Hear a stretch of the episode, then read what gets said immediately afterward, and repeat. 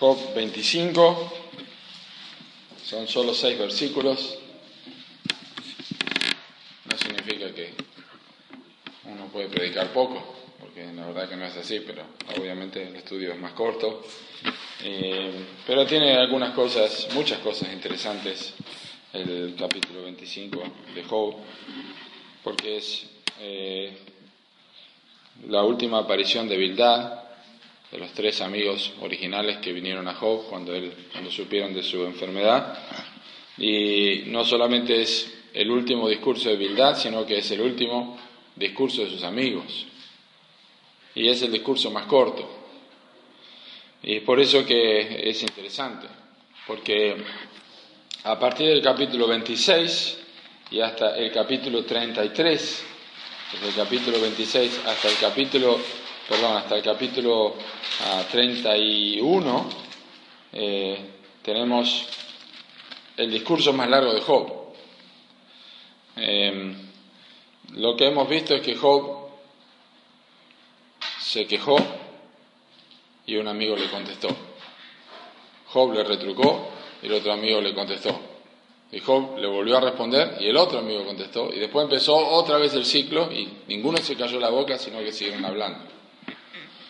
Pero lo poco de las palabras de Bildad en estos seis versículos dice que básicamente Job le cerró la boca a ellos. Algunos pueden decir que le cerró la boca porque ellos se cansaron por la tosudez de Job, en que insistía, insistía. Pero en realidad hay algunas cosas que vamos a ver que demuestran que los amigos de Job realmente no tenían más palabras para decirle a él. Dice la palabra de Dios así, y vean cómo, cómo termina este discurso de Bildad. Respondió Bildad suita y dijo, el señorío y el temor están con él. Él hace paz en sus alturas, refiriéndose a Dios, ¿no? Tienen sus ejércitos número.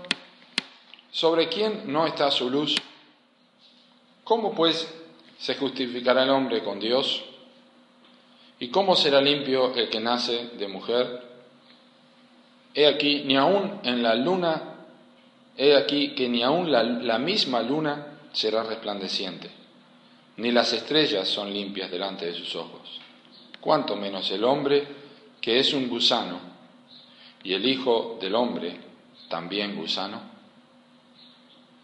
Lo que hace Bildad en este capítulo es, como hizo en otros, oportunidades hicieron los amigos de Job decir cosas de Dios que eran ciertas, pero el final, el epílogo de todos los discursos que tiene en este personaje Bildad, su final, es una clara ilustración de todo lo que ellos hicieron siempre. Dieron su teología, pero no podían solucionar el problema. Porque lo que dice Bildad acá también es cierto, como muchas de las cosas que antes dijeron sus amigos. Realmente Dios tiene el señorío y el temor está con él y hace paz en sus alturas. Realmente sus ejércitos no tienen números, realmente la luz de Dios no se esconde sobre quien no está su luz.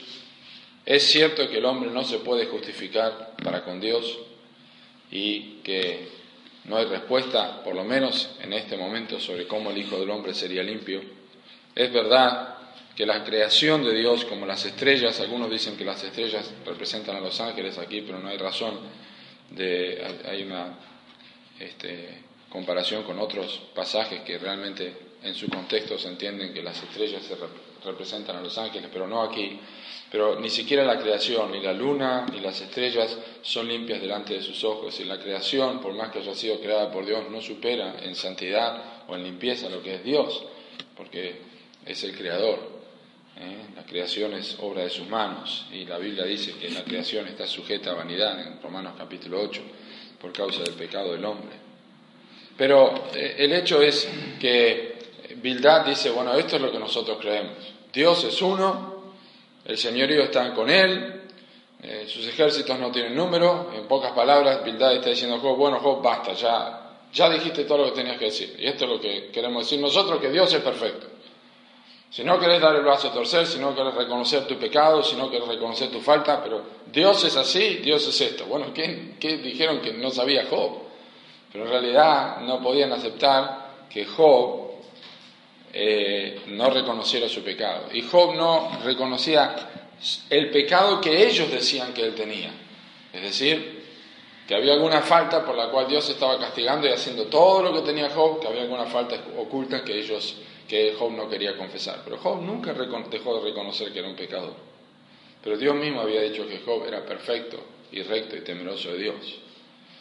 Una cosa es confesar nuestros pecados conocidos y otra cosa es ceder a cosas que no hemos hecho solamente para calmar la conciencia o para quedar bien con otros. Job nunca hizo esto. Job